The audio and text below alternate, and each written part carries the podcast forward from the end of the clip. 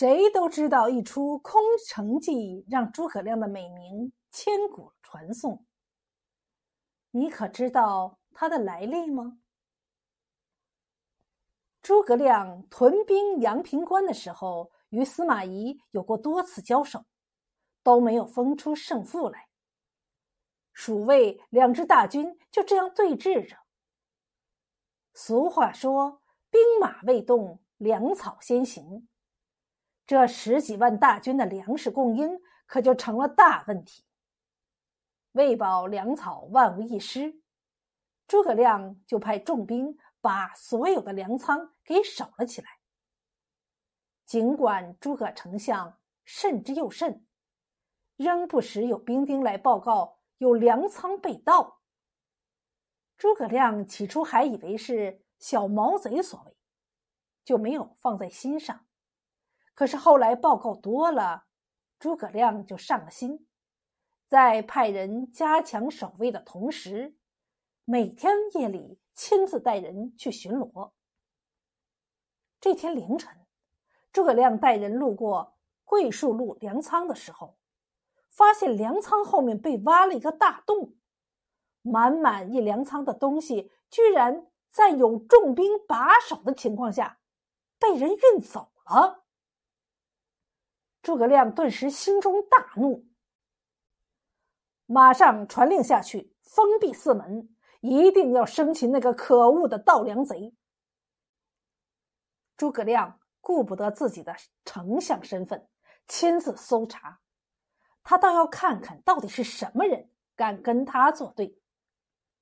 兵丁们按照命令，挨家挨户的搜查，诸葛亮跟在后面督阵。当搜到。桂树茶馆的时候，只见那茶馆大门敞开，四个壮汉正在扫地擦板凳。搜查的士兵向门里瞄了瞄，吆喝着：“这家没事儿，门都没关，就放心的走了。”诸葛亮掀开轿帘儿，看看也没见什么异常，就吩咐手下人接着往别处搜查去了。可忙了大半夜，偌大个县城居然没有发现盗贼的影子，更别说找到那个被盗走的粮食了。诸葛亮非常纳闷儿：难道盗贼长了翅膀不成？于是他决定微服私访。到了晚上，诸葛亮没带护卫士兵，只带了一个小书童，一手摇着鹅毛扇。安步当车，边走边看，不知不觉又来到了那丢失粮食的桂树路。桂树路上有卖东西的，唱小曲儿的，非常热闹。那书童看丞相也有些累了，就招呼他坐在了桂树茶馆的凳子上。主仆二人要了一壶茶，慢慢的品开了。正品着茶。忽然，从茶馆里面传出了一阵争吵声。只听一个人说：“我最佩服当朝的丞相诸葛亮了。”另一个人把声调抬得老高，哼着鼻子说：“哼，我看他也未必就像人们传说的那么聪明。那被盗走的粮食，他怎么查不出来呢？”屋子里的人就争论开了。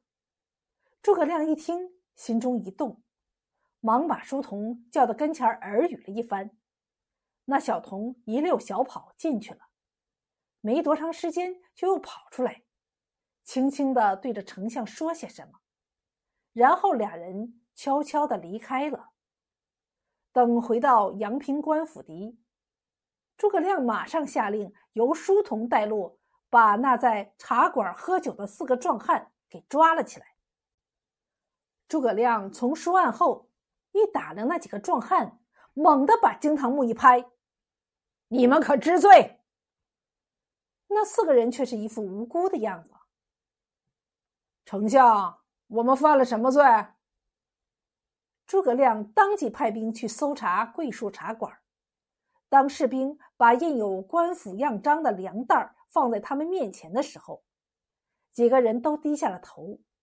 那书童嘲笑着他们说：“就这个，你们还说丞相无能呢？诸葛亮再一审问，那四个壮汉来了个竹筒倒豆子，一点不漏的都招了。